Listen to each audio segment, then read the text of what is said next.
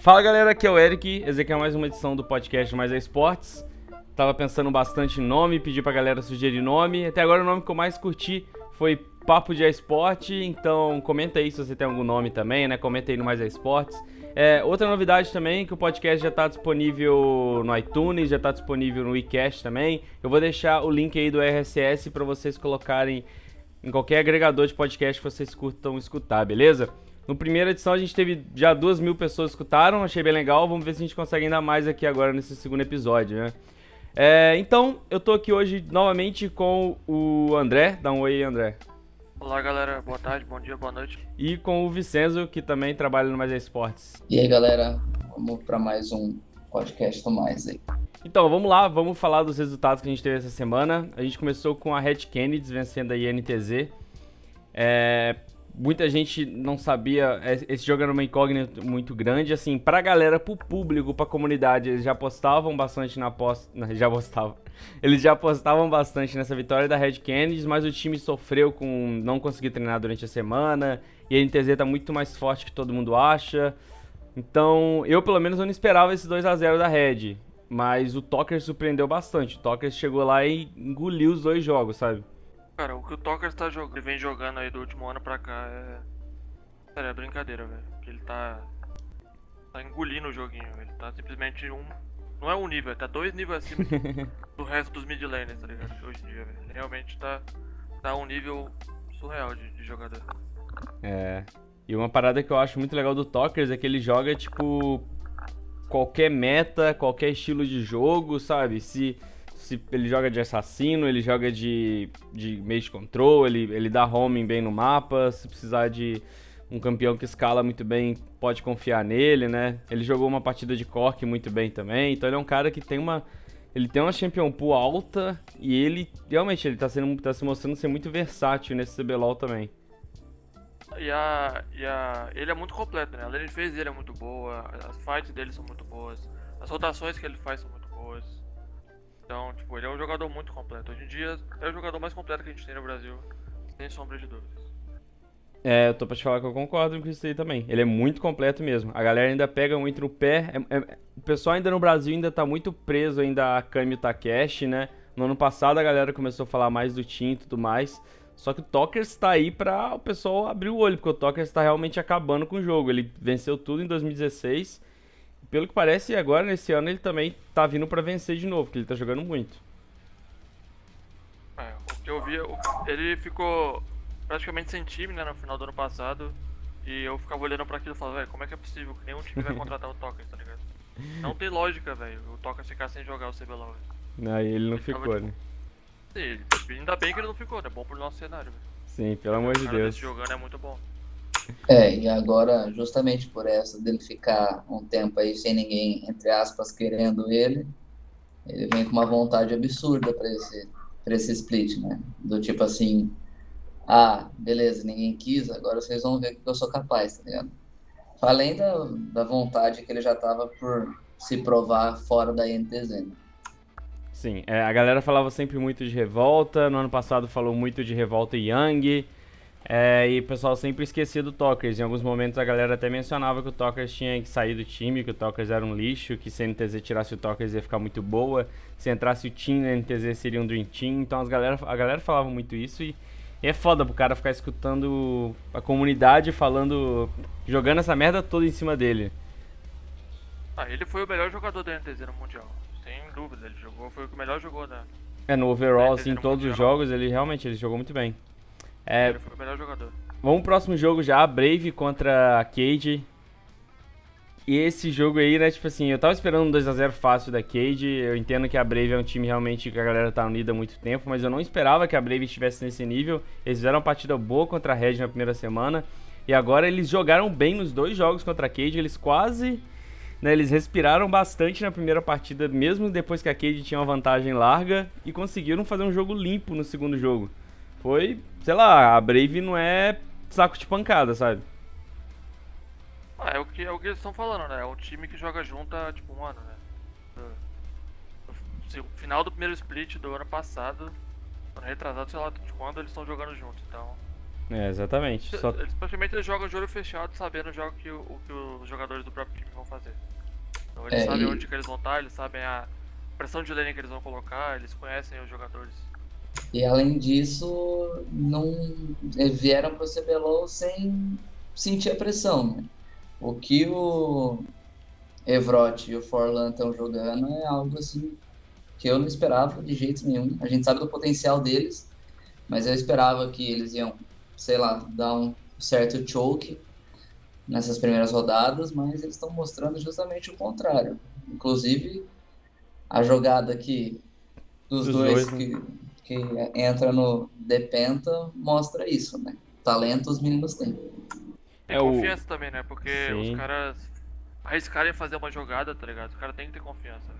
Geralmente os- as pessoas que chegam no desafiante pro CBLOL ficam com medo. Tipo, ah, será que eu faço essa jogada aqui? Será que eu arrisco? Com medo de tomar um counterplay, alguma coisa assim. Eles não, eles já entram confiantes de fazer a jogada, de arriscar, entendeu? Isso é muito bom de ver. É, o Falan falou, né? Ele virou e falou, vou botar o Tubocão pra gritar. Chegou lá e roubou o Baron. O... A gente, depois do jogo, né? O Melão até brincou com ele e falou, ah, cara, depois de... Até falou se brincando com ele, ah, dois levels na frente é fácil, né? Só que eu até falei, pô, mas a parada é que realmente ele ter ficado os dois levels na frente, sabe? O, O o grande, exatamente, é. O Revolta é um jungler que ele sempre tá na frente em level, sempre tá na frente em farm. E nesse, nesse segundo jogo, Forlan botou dois levels na frente dele, sabe? Isso é muito raro de ver. Teve uma, teve uma hora no jogo que o Forlan tava level 8, o Revolta tava nem level 6 ainda. Acabou de pegar level 8, o Revolta foi lá e pegou level 6 logo em seguida. Sim, então é. ele tava realmente numa. Se você reparar, você pode ver que ele rouba as galinhas lá do Revolta toda hora, né? Com o Ivern que você só smita, aí é roubado. E as galinhas hoje é a parada que- mais dá XP na selva. Foi um Ah. jogo assim, foi um jogo limpo da. Da. Foi um jogo limpo da Brave. A Cade não conseguiu reagir nesse segundo jogo. Conversando comigo depois da entrevista lá, o Forlan comentou um pouquinho do matchup. Ele falou que pro Kha'Zix é complicado quanto o Ivern, porque ele sempre vai ter a Margarida, ele nunca vai estar isolado. Que isso dificulta muito e que ele se abusou, abusou bastante disso. Achei legal que ele depois elogiou a Revolta e falou que tipo, eles se espelham muito no Revolta, sabe? Bem, bem da hora isso. É. falando nisso aí, no Revolta e tal, a gente não pode deixar de falar da situação da Cade, né? Que É, depois das contratações, todo mundo esperando que o time fosse estompar todo mundo. Tem esse período de adaptação aí, só que já foram duas rodadas e a Cade tem um ponto só. E se demorar muito para acordar, pode acabar ficando fora de playoff. É a famosa maldição do Team, né? é. Que ronda o Brasil aí há 3 anos já, 4 anos, sei lá. É, é aquela parada até, tipo assim, a Red também contratou, também botou cinco jogadores que nunca jogaram assim junto na teoria, sabe? Então a Red também tá com um time totalmente novo, um time também com estrelas e tá dando certo, né? É, mas a adaptação da Red parece melhor, né? Um. E sim, os caras parece que eles estão, tipo. Agora a Cade, não sei, o negócio ainda não, não pegou, né? Não, não- não- sei lá, a galera, no- o time ainda não entrou na mesma, no mesmo mindset. Deve ter alguns problemas que, se continuar assim, tem chance deles acabarem ficando fora dos playoffs. E se eles ficarem fora dos playoffs, ia ser uma derrota, sim, gigantesca já pra esse time, É, né? Pelo tanto de investimento que eles estão tendo aí. Tiveram bootcamp, aí depois não deu certo lá os jogadores, aí.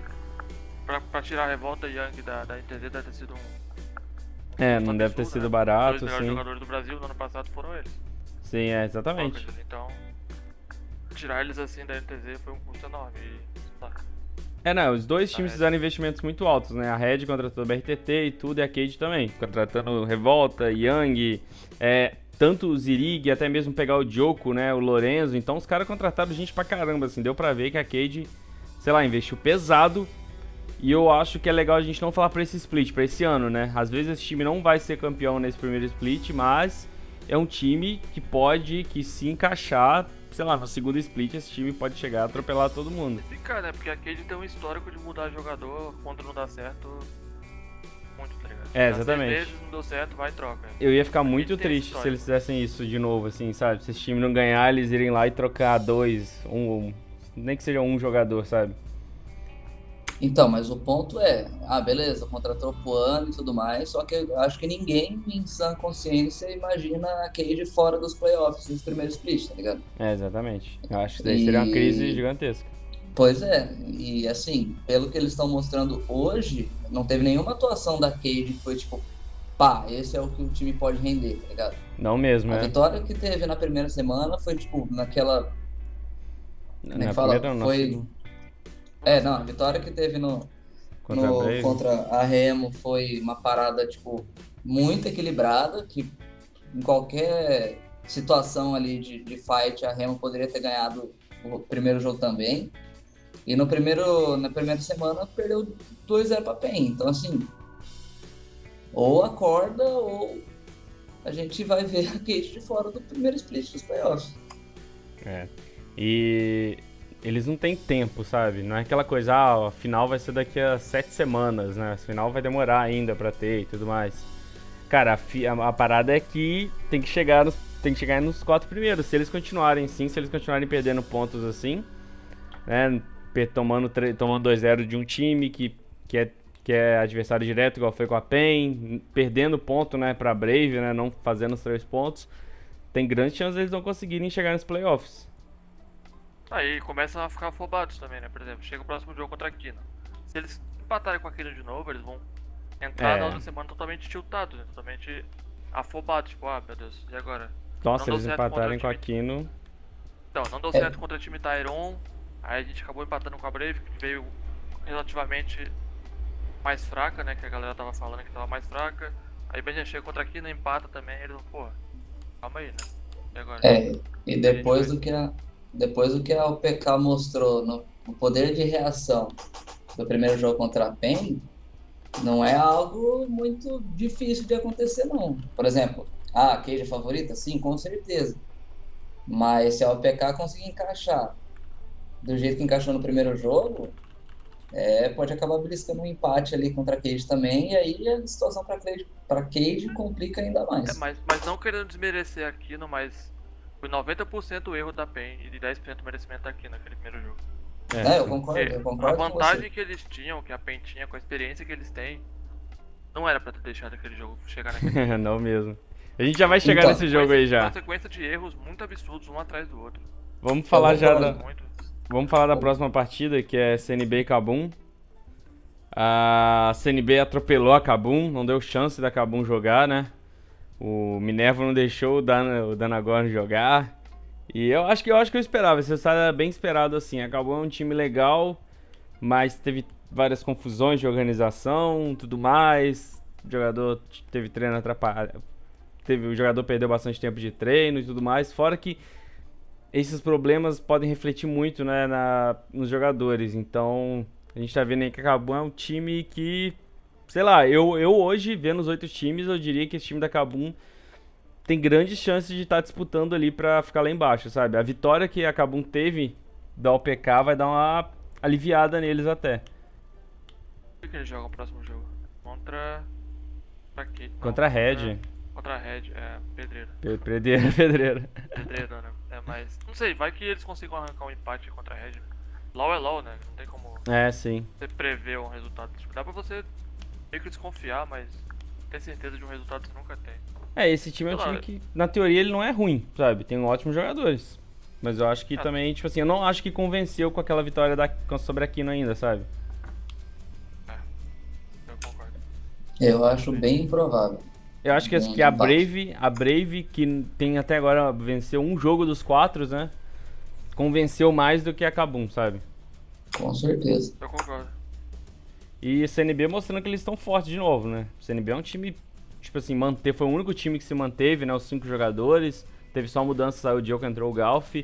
Mas é um time muito forte, né? E é um time também que às vezes ele tá ali comendo quieto, vai chegar nos playoffs sem dúvida. CNB vai estar nos playoffs, eu tenho quase certeza. Então é um time que tá ali de bobeira e do nada pode ter um step up gigantesco nos playoffs e. Eita! E ser o campeão do. Deu uma buzinada aqui. E ser o campeão do- da competição. É, eu concordo, velho. Concordo. A CNB tem um time absurdo, os jogadores são todos bons. O PBO tá jogando muito, cara. Não, o PPO faz, faz tempinho já, né, que ele tá jogando bem. Desde o primeiro split do Sim, ano sim. passado ele já vem jogando bem. Ele foi o MVP, né? Do... Qual split? Não lembro. Mas ele, tipo, jogou muito bem o primeiro e o segundo split. Tá chegando É. nesse split aí de novo jogando muito bem. O que está me chamando a atenção do PBO é o posicionamento dele. Você pode ver que é muito difícil ele morrer. Acho que ele tem uma kill nas uma quatro morte, é. partidas. É. é uma morte. Nas quatro partidas até agora. Na partida que eles foram atropelados lá pela NTZ, ele não morreu. Acho que ele ficou 4-0-3. Então, a evolução dele é algo muito legal de ver. É um menino novo que está chegando agora, entre aspas, no cenário, né? E está ganhando espaço dele. É. Ele tá ali, sem dúvida, no top 3 atiradores argentinos. Eu acho assim, a, o que eu não gostava muito do PBO no ano passado é que eu sentia que ele tinha um medo demais de morrer e acabava que às vezes ele não causava o tanto de dano que ele poderia causar, né? Em certos momentos que o AD Carry tem que tomar uma postura ofensiva, eu não via ele tomando. Mas isso acho que isso está mudando, né? Ele está causando bastante dano, em alguns jogos ele está causando mais dano que o Team, inclusive. Então, assim, eu acho que ele realmente ele tá criando, né, essa tá criando essa coragem de realmente dar esse espacinho para frente no momento que você pode dar. É o último jogo. Concordo. É o tempo, né? O tempo, a experiência é, favorece isso pra ele, né? Então, sim, sim, com certeza. Quanto mais tempo você joga, mais você sabe o que você faz com o seu campeão, mais você sabe. Confia no seu time pra te dar um peel melhor, pra te dar alguma, alguma coisa. E... Você vai acabar melhorando esses, esses pontos aí. É, e legal que o próximo confronto de, da CNB é contra a PEN. Para mim é o jogo mais esperado da, desse final de semana agora. A PEN vem mordida por causa do empate contra a Kino e o CNB vem no embalo. Então, vamos falar primeiro do jogo da PEN contra a Kino que eu quero falar um negócio da próxima rodada. É, então vamos logo para ele. PEN contra a Kino, a gente teve uma partida que a PEN levou, cara, inibidor aos 17 ou 18 minutos. 18 é, minutos de jogo. É, e é PEN contra Kino. É PEN contra Kino, é um gigante contra um time que, né, que tem jogadores que, não, que ainda precisam de provar muito ainda pra comunidade. Do outro lado a gente tem Kami, Túlio, Milo, a gente tem a galera que já foi campeão brasileiro, que já jogou Mundial. E os caras levaram o inibidor aos 18 minutos. Pô, pra mim aquele jogo ali, beleza, esse jogo vai acabar em 30 minutos, né? Em 25 minutos no máximo, sei lá, esse jogo vai acabar. E do nada, o jogo não acabava, sabe? O que, que aconteceu, né? Aconteceu que o Dinquedo jogou muito esse jogo.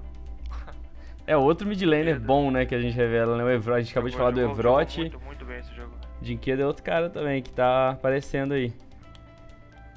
É, simplesmente assim, eu acho que foi muito mais deméritos da PEN.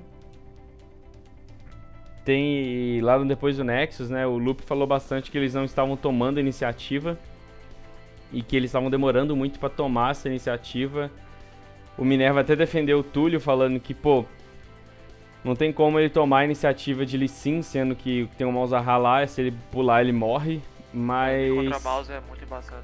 É, mas como como né, o Lupe falou, às vezes que é só a entrada do Tyon, né, um, um, jogador que tinha uma mentalidade, um estilo de jogo diferente, isso facilitou quando eles ganhassem o segundo jogo, né, porque sei lá, às vezes o Taio é um cara que seria ia, ia confiar mais na sua mecânica própria do que em não sei, né, do que numa estratégia, conhecimento de jogo. Então, o, o Mid comentou na que o, que fez eles mudarem também o o, o pelo Tail foi aquela eles, eles, poderiam ouvir o Void, né, durante o jogo agora, né? Ah, sim. Durante então o, jogo, o Tyon né, tava lá, né, escutando. Ao vivo. Não, eles ouviram ao vivo o que os jogadores falavam e aí o, o Mitch se ligou que o. O, o Tai, né? Não é mais Tai, agora é Tai. Ah, é, Tai. Seria a melhor opção, né? mindset melhor pra aquele jogo do que o Túlio. De acordo com o que o Mitch tava ouvindo na salinha lá. Aí ele resolveu trocar.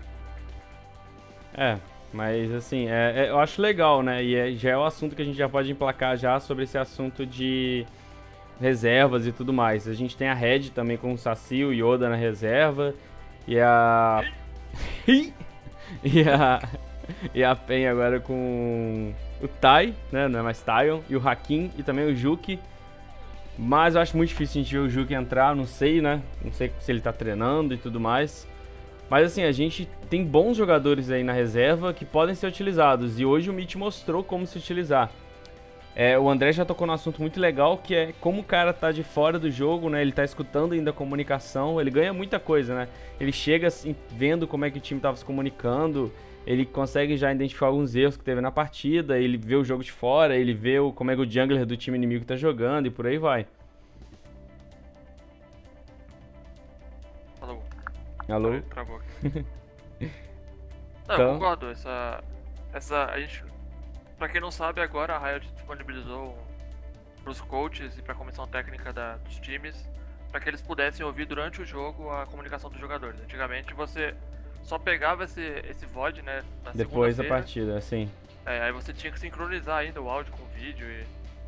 Era um trampo cabuloso. Agora você pode escutar durante o jogo ao vivo ali que, que seus jogadores estão falando. Então você pode mudar muita coisa durante o jogo. Então isso realmente vai ajudar muito a comissão técnica.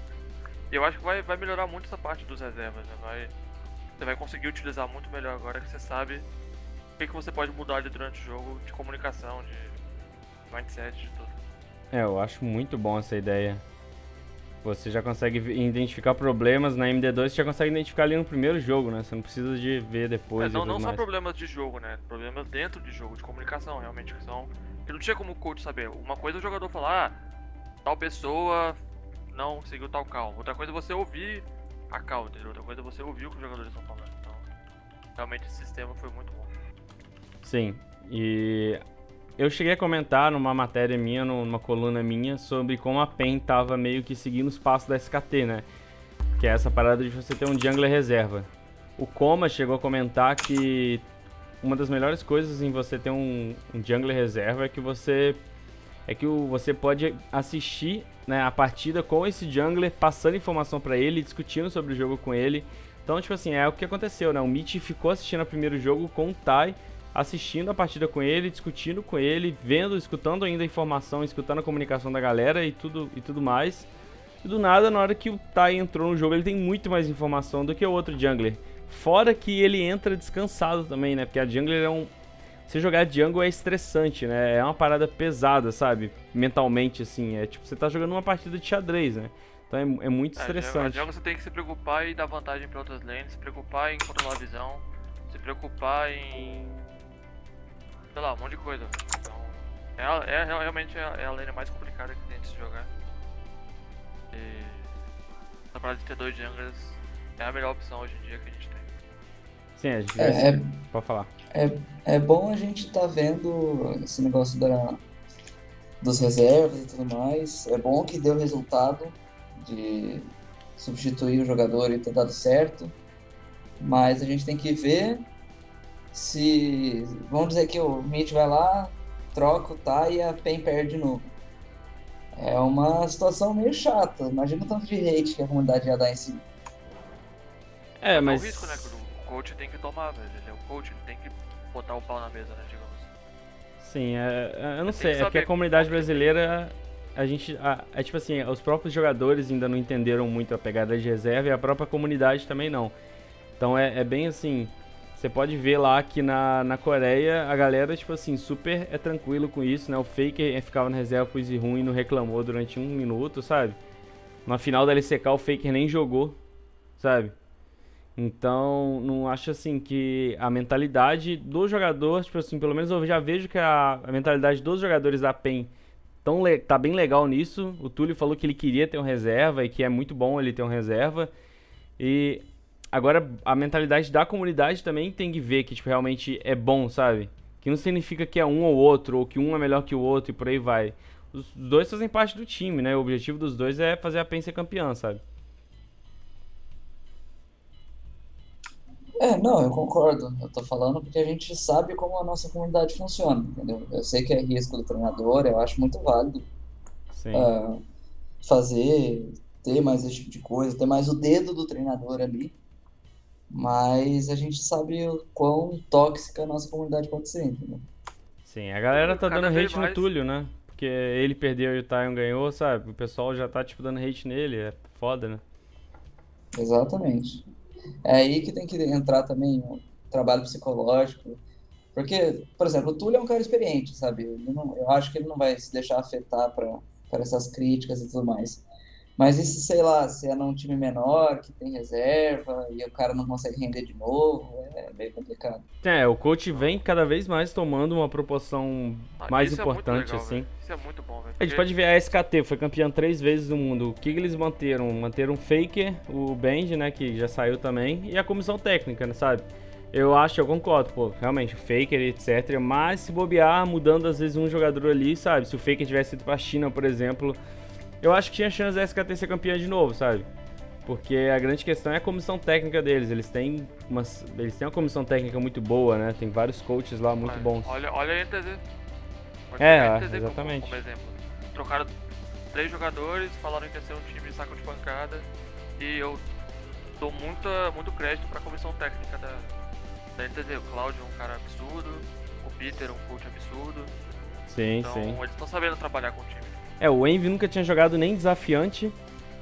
O Aiel e o Turtle, as últimas passagens dele pelo CBLOL não foi nada louvável, né? Principalmente o Aiel, que nem tava jogando mais pela Red. Então simplesmente já mudaram esses jogadores. Os caras já empataram com o CNB. Eles perderam agora pra Red, mas a Red é um time que, assim, tá bem forte. Eu acho que na semana que vem a NTZ vem forte de novo. É, vamos encerrar então. É, dá um tchau pra galera aí, gente. Valeu, galera. Obrigado aí. Até o próximo podcast. Qual vai ser o nome mais. É, ajudem a escolher o nome aí. Botem o nome aí nos comentários. E ajudem a gente a fazer o programa. Valeu, pessoal. É, qualquer sugestão, entre em contato com a gente na página do Mais. Sugestão seja de, sei lá, de convidado, de tema a se abordar, qualquer coisa nesse sentido. E fica ligado no Mais para estar sempre bem informado sobre o esporte. Valeu. Acessa! Acessa. Então é isso aí, moçada. Vamos terminando por aqui. Lembrando que vai ter o RSS lá, né? O link para você colocar no agregador de podcast que você gosta de utilizar e tudo. É, se você quiser, você pode escutar isso pelo iTunes ou também você pode escutar pelo WeCast, né? Que é um aplicativo que eu curto utilizar. E é muito bom, né? Uma dica, se é a primeira vez que você está escutando um podcast, baixa um desses aplicativos, baixa um agregador de podcast no seu celular. Você consegue baixar, né? Fazer o download da- do podcast lá e você pode escutar isso quando você estiver na rua andando ou quando você estiver na academia e por aí vai. Então, a gente se vê semana que vem. Um grande abraço aí, valeu! Valeu!